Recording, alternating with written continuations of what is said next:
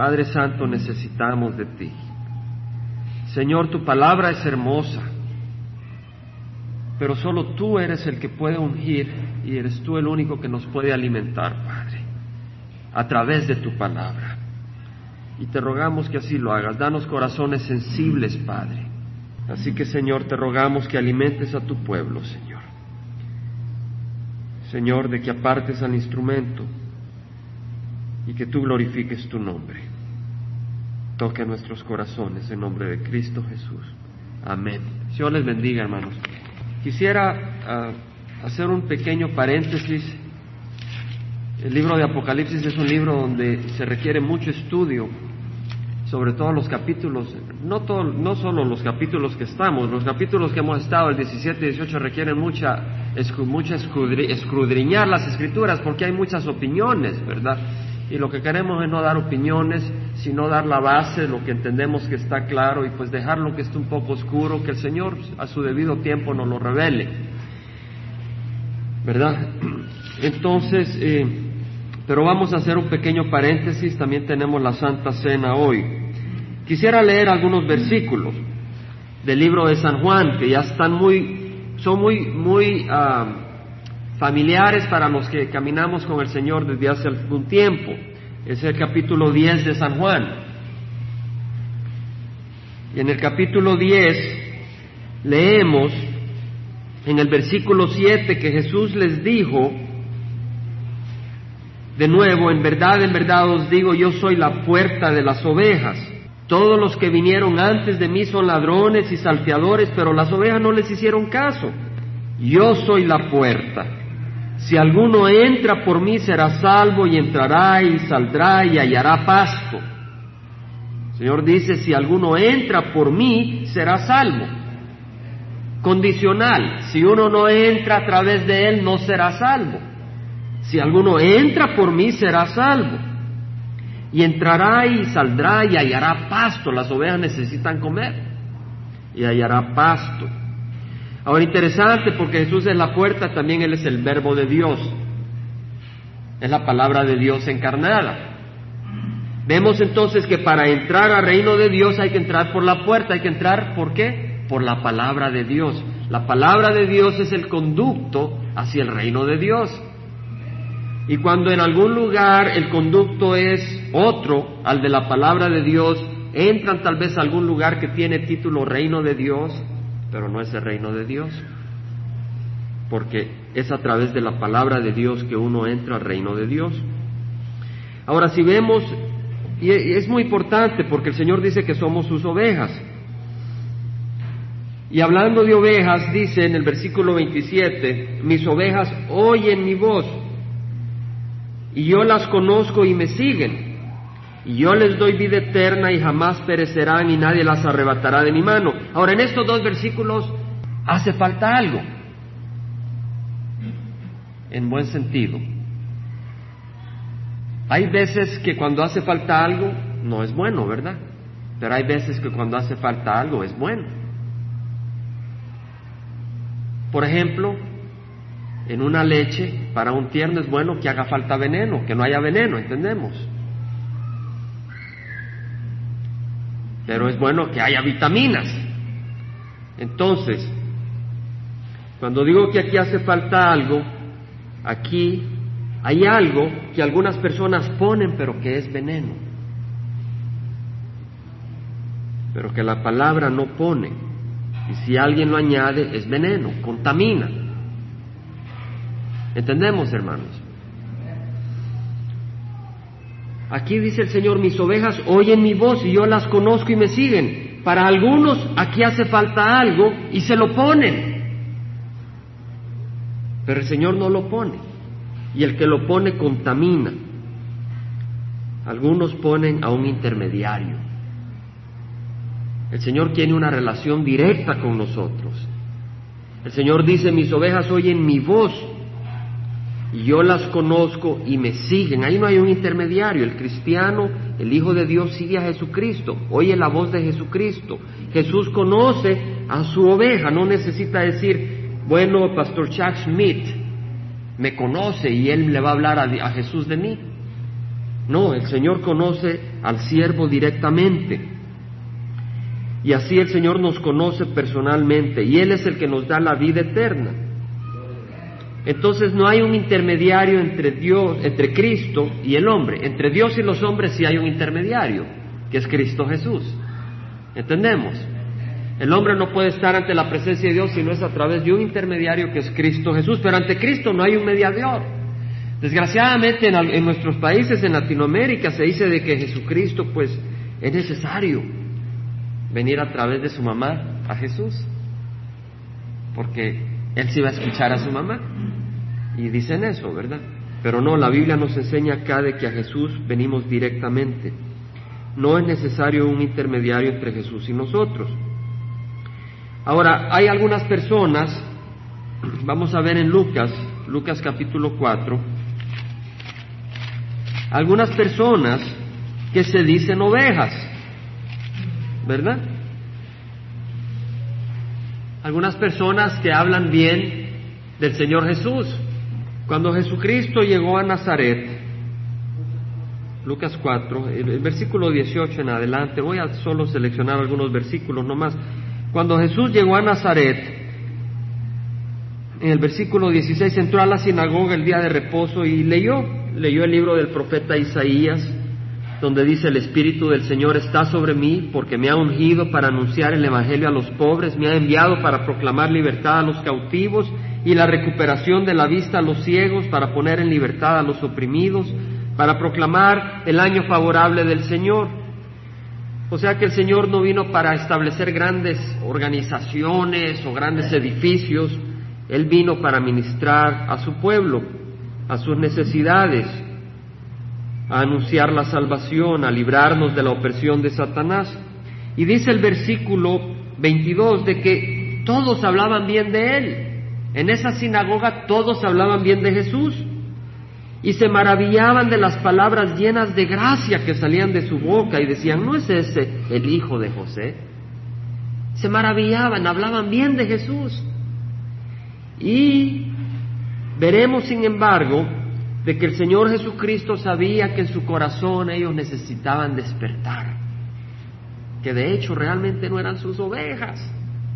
Y cuando el Señor, vemos de que no eran sus ovejas, cuando el Señor les habla la palabra de Dios que le penetra su corazón, la rechazan. Y lo vemos en el versículo 24, que el Señor le dice en el versículo 23, sin duda me citaréis este refrán, médico cura a ti mismo, esto es todo lo que oímos que se ha hecho en Capernaum, hazlo también aquí en tu tierra. En otras palabras, los milagros que hiciste en Capernaum, hazlo acá también. Y dijo, en verdad os digo que ningún profeta es bien recibido en su propia tierra. Y el Señor les habla, y vemos que en el versículo 28, todos en la sinagoga se llenaron de ira cuando oyeron estas cosas y levantándose le echaron fuera de la ciudad y le llevaron hasta la cumbre del monte sobre el cual estaba edificada su ciudad para despeñarle. Pero él pasando por medio de ellos se fue. O sea, lo que vemos acá es de que ellos hablaban bien de Jesús, pero cuando la palabra de Dios les confrontó, ¿qué hicieron? rechazaron a Jesús, no solo lo rechazaron, lo trataron de matar. Y es interesante de que no le tenían miedo a Jesús, porque sus ojos estaban ciegos y no se daban cuenta que era el Hijo de Dios. No reconocían su voz, estaban ciegos, no le tenían miedo. Pero veremos que quienes tenían temor y estaban maravillados de Jesús y absorbían sus palabras eran sus ovejas que escuchaban su palabra y le temían. Y podemos ver eso en el capítulo 5. En el capítulo 5, versículo 1, vemos que aconteció que mientras la multitud se agolpaba sobre él para oír la palabra de Dios, estando Jesús junto al lago de Genezaret, vio dos barcas que estaban a la orilla del lago, los, los pescadores habían bajado de ellas y lavaban las redes, subiendo a una de las barcas que era de Simón pidió que se separara de tierra un poco, y sentándose enseñaba a las multitudes desde la barca. En otras palabras, había tanta gente que para poder hablarles él se subió a la barca y pidió que la movieran mar adentro, hacia el lago, un poco más profundo, para desde ahí hablar. Se cree que la superficie del lago servía como un amplificador, ¿verdad? Y todo el mundo podía oír la palabra del Señor. Pedro le hizo caso. Simón movió la barca. ¿verdad? Eh, le quiso hacer caso, pero dice que ah, cuando terminó de hablar, dijo a Simón, sal a la parte más profunda y echad vuestras redes para pescar. O sea que le dice a Simón, vétete a lo más profundo y échate las redes para pescar. Respondiendo Simón dijo, Maestro, hemos estado trabajando toda la noche y no hemos pescado nada, pero porque tú lo pides echaré las redes.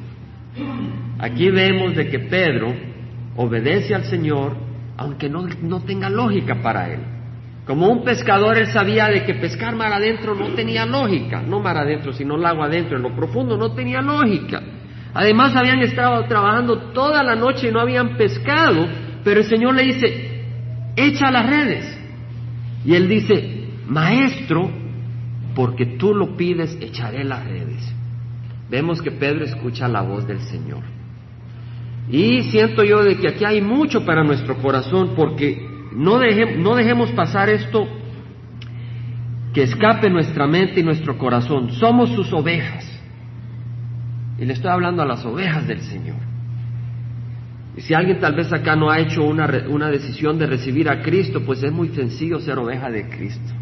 Es simplemente pedirle al Señor que te perdone tus pecados y seguirle, porque Él es vida. Pero a nosotros sus ovejas el Señor nos dice de que a veces Él nos está diciendo algo en la palabra que es distinto a como la gente en el mundo en que vivimos maneja las situaciones. Y el Señor nos dice que no manejemos las situaciones de acuerdo al mundo, sino de acuerdo a su palabra aunque muchas veces manejamos las situaciones de acuerdo al mundo porque de esa manera estamos acostumbrados. Yo necesito meditar mucho en esto. Cuando descubrí esto, me di cuenta que no, no tuve suficiente tiempo para meditarlo en mi vida personal. Yo necesito meditar en esto. Yo le invito a que juntos meditemos. Hay muchas situaciones que manejamos en el mundo que las manejamos a nuestras maneras porque tiene lógica porque de esa manera funciona, pero el Señor nos dice, no, manéjalo de esta manera, de acuerdo a mi palabra. Y si oímos su palabra, si oímos su voz, va a haber fruto. Porque dice que cuando lo hicieron encerraron una gran cantidad de peces de modo que sus redes se rompían. Va a haber más fruto. Si ellos lo hubieran hecho de acuerdo al hombre, eh, no hubieran ni pescado pero porque lo hicieron de acuerdo a la voluntad del Señor, de acuerdo a la palabra del Señor, el fruto era enorme. E hicieron señas a sus compañeros que estaban en la otra barca para que vinieran a ayudarlos, y vinieron y llenaron ambas barcas de tal manera que se hundían. Al ver esto, Simón Pedro cayó a los pies de Jesús diciéndote, apártate, diciendo, apártate de mí, Señor, pues soy hombre pecador. Vemos que Pedro, el siervo de Dios que escucha la voz de Dios, tiene un respeto a Dios, un respeto a Jesucristo, no, no lo trata como fulano y mengano, sino que es el Hijo del Dios vivo. El asombro se había apoderado de él y el asombro se apoderará de nosotros cuando buscamos caminar de acuerdo a la voluntad del Señor. Yo estoy seguro que cuando mi hermano Bernardo y él ya recibieron la llamada de nuestra hermana Marta, se asombraron, porque habían estado orando para que el Señor les resolviera el problema porque querían ir a compartir pero no sabían con quién dejar los niños y no tenían respuesta, pero el, el teléfono sonó al mediodía. Y el asombro hace que uno adore al Señor, caiga a sus pies. Y lo mismo le sucedió a Jacobo y a Juan, hijos de Zebedeo, que eran socios de Simón. Y Jesús dijo a Simón, no temas, desde ahora serás pescador de hombres. Y después de traer las barcas a tierra, dejándolo todo, le siguieron. El Señor nos invita a dejar todo y a seguirle. ¿Quiere decir que vamos a dejar de trabajar y que nuestras esposas se mueran de hambre? No, no quiere decir eso. El Señor dice de que el que no provee para su familia es peor que un infidel. Tenemos que trabajar y, y proveer para nuestros hogares. Pero lo que el Señor dice es de que todo lo hagamos poniéndolo a Él sobre todas las cosas y que cuando hay un conflicto entre las cosas del mundo y las cosas de Dios, lo que seguimos es la voluntad del Señor. Muy importante. Vamos a leer Apocalipsis, hermanos. Que el Señor nos ayude. Cuando estudiamos acá las palabras de Dios, la palabra de Dios, pues al estudiar la palabra como ovejas que somos, nos alimentamos, es un pasto, ¿verdad? Es un pasto verde.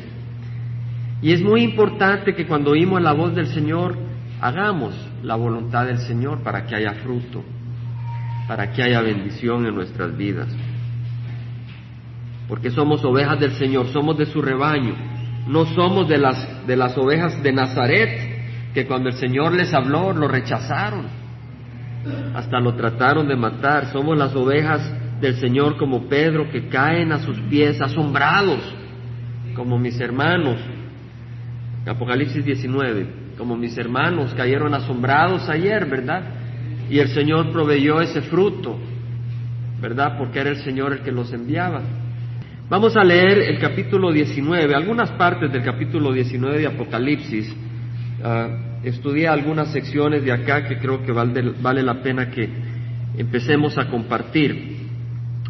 Dice la palabra de Dios, después de esto, oí como una gran voz de una gran multitud en el cielo que decía, aleluya, la salvación y la gloria y el poder pertenecen a nuestro Dios porque sus juicios son verdaderos y justos, pues ha juzgado a la gran ramera que corrompía la tierra con su inmoralidad.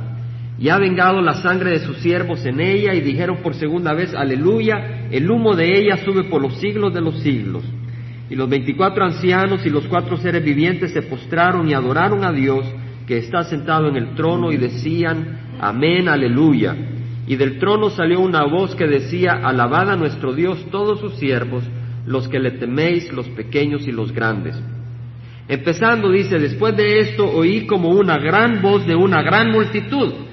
Es importante, hermanos, dejarse guiar por el Espíritu cuando estudiamos las Escrituras.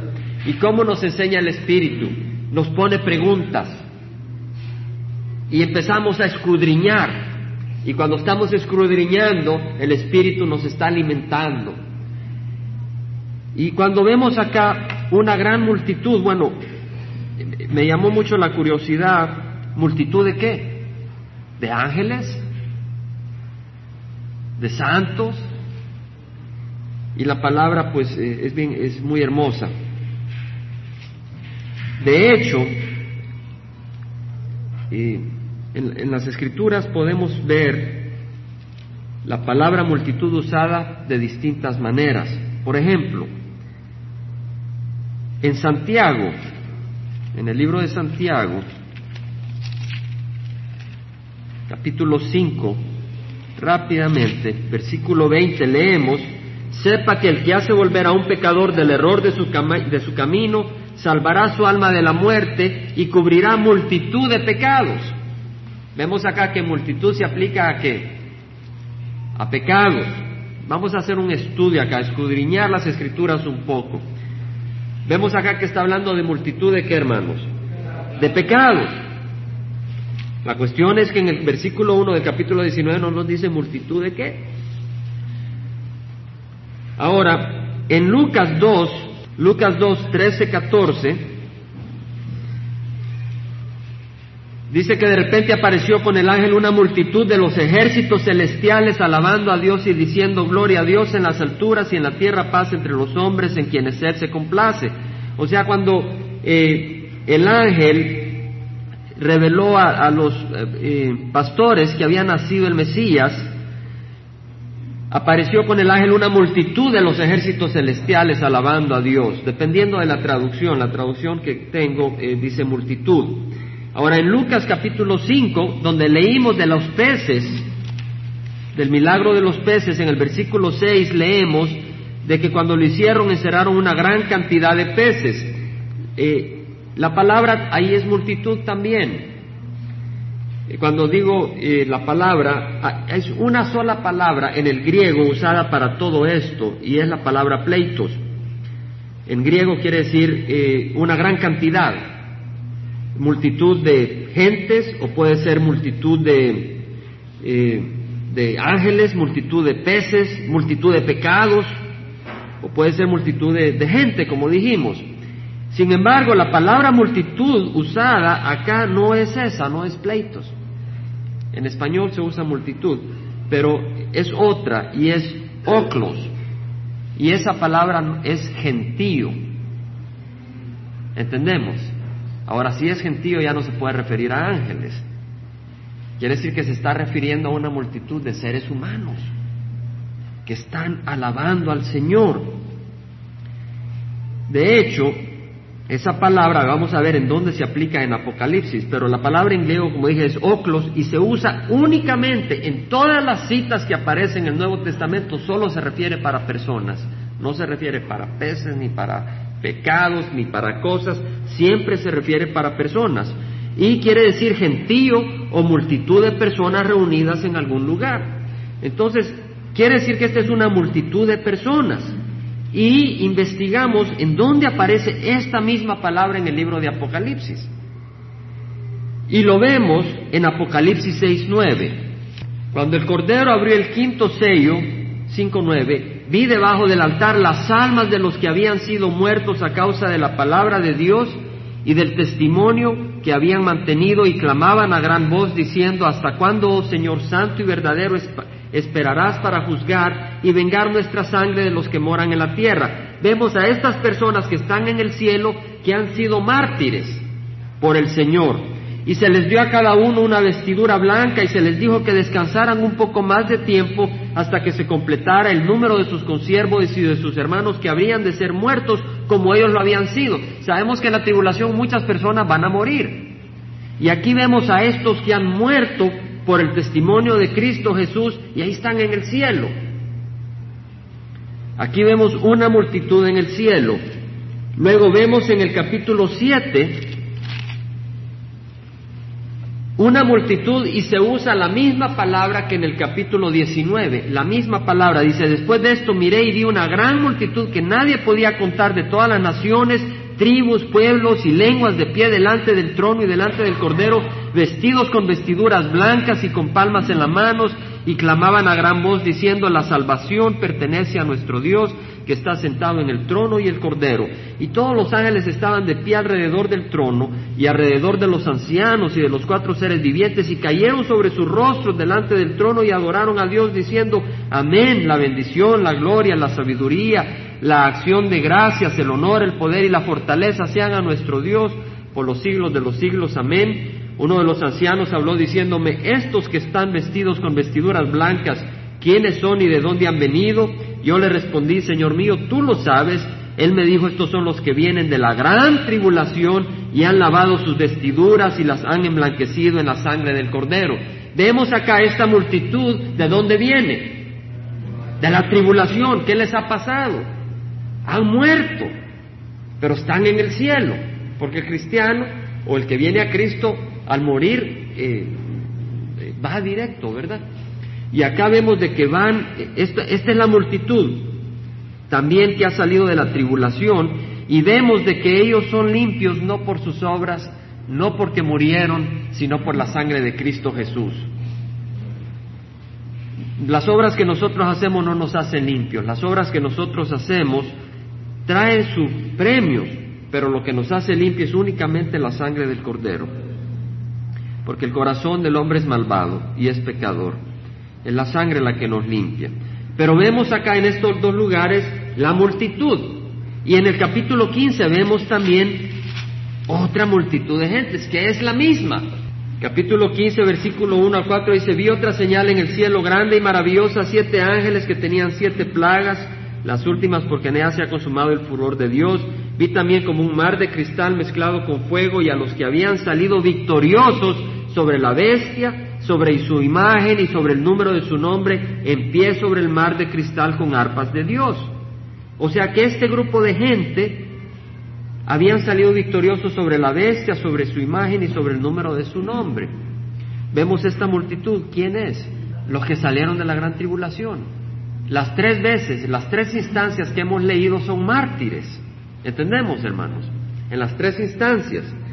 Y de la misma manera, el versículo 1 del, del capítulo 19, esta es la gran multitud que vemos alabando al Señor. O sea, aquí lo que hemos hecho es identificar a esta gran multitud. Interesante, en el capítulo 15, versículo 2 dice que habían salido victoriosos sobre la bestia. Ahora, hermanos, habían muerto, ¿cierto o no? O sea que su victoria no fue que escaparon de la muerte, su victoria fue que lograron escapar del infierno, que lograron recibir a Cristo Jesús. Y hay un gran énfasis en nuestros días y, y, viene de nuevo a escuchar la voz de Dios. Somos las ovejas del Señor y tenemos que escuchar la voz del Señor. Hermanos, está entrando mucha confusión. Está entrando mucha confusión y muchas doctrinas extrañas. Uno enciende la televisión y uno investiga. Y dentro de las iglesias están entrando muchas cosas, hermanos. Y yo les invito a que seamos celosos por la verdad del Señor y a, buscar la voz del Señor en todas estas cosas, porque está entrando mucha confusión, mucha confusión dentro de las iglesias y tenemos que tener celo para que la verdad sea la que se mantenga. Estos hombres han sido victoriosos porque siguieron la voz del Señor. El Señor Jesucristo nos dice, nos dice en segunda de Timoteo, capítulo 3, y no vamos a, no vamos a buscarlo. Si gustan, búsquenlos, pero vamos a leerlo.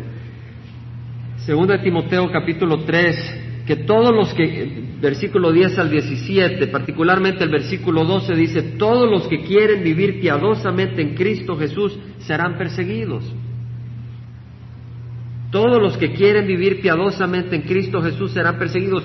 El cristiano es victorioso no porque no va a ser perseguido, no porque no va a sufrir. El cristiano va a ser victorioso porque va a vencer sobre su sufrimiento haciendo la voluntad del Señor. En el libro de Hechos, Pablo dice, es necesario, capítulo 14, 22, es necesario que a través de muchas tribulaciones entremos en el reino de Dios. De nuevo el Señor nos ofrece tribulaciones. El cristiano va a pasar por dificultades, no va a pasar por la gran tribulación, no va a pasar por la gran tribulación, pero sí vamos a pasar por una tribulación pequeña mientras vivimos en este mundo, por sufrimientos. Y cualquier doctrina que se opone a eso no es, no es la voz del Señor.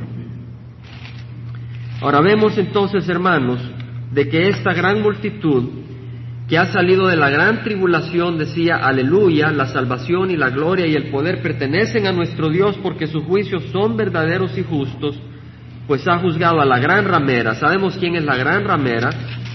Eh, se menciona en el capítulo 17, versículo, 1, versículo 5, Babilonia la grande, la madre de las rameras y de las abominaciones de la tierra. Y hemos estudiado qué representa Babilonia en los capítulos anteriores.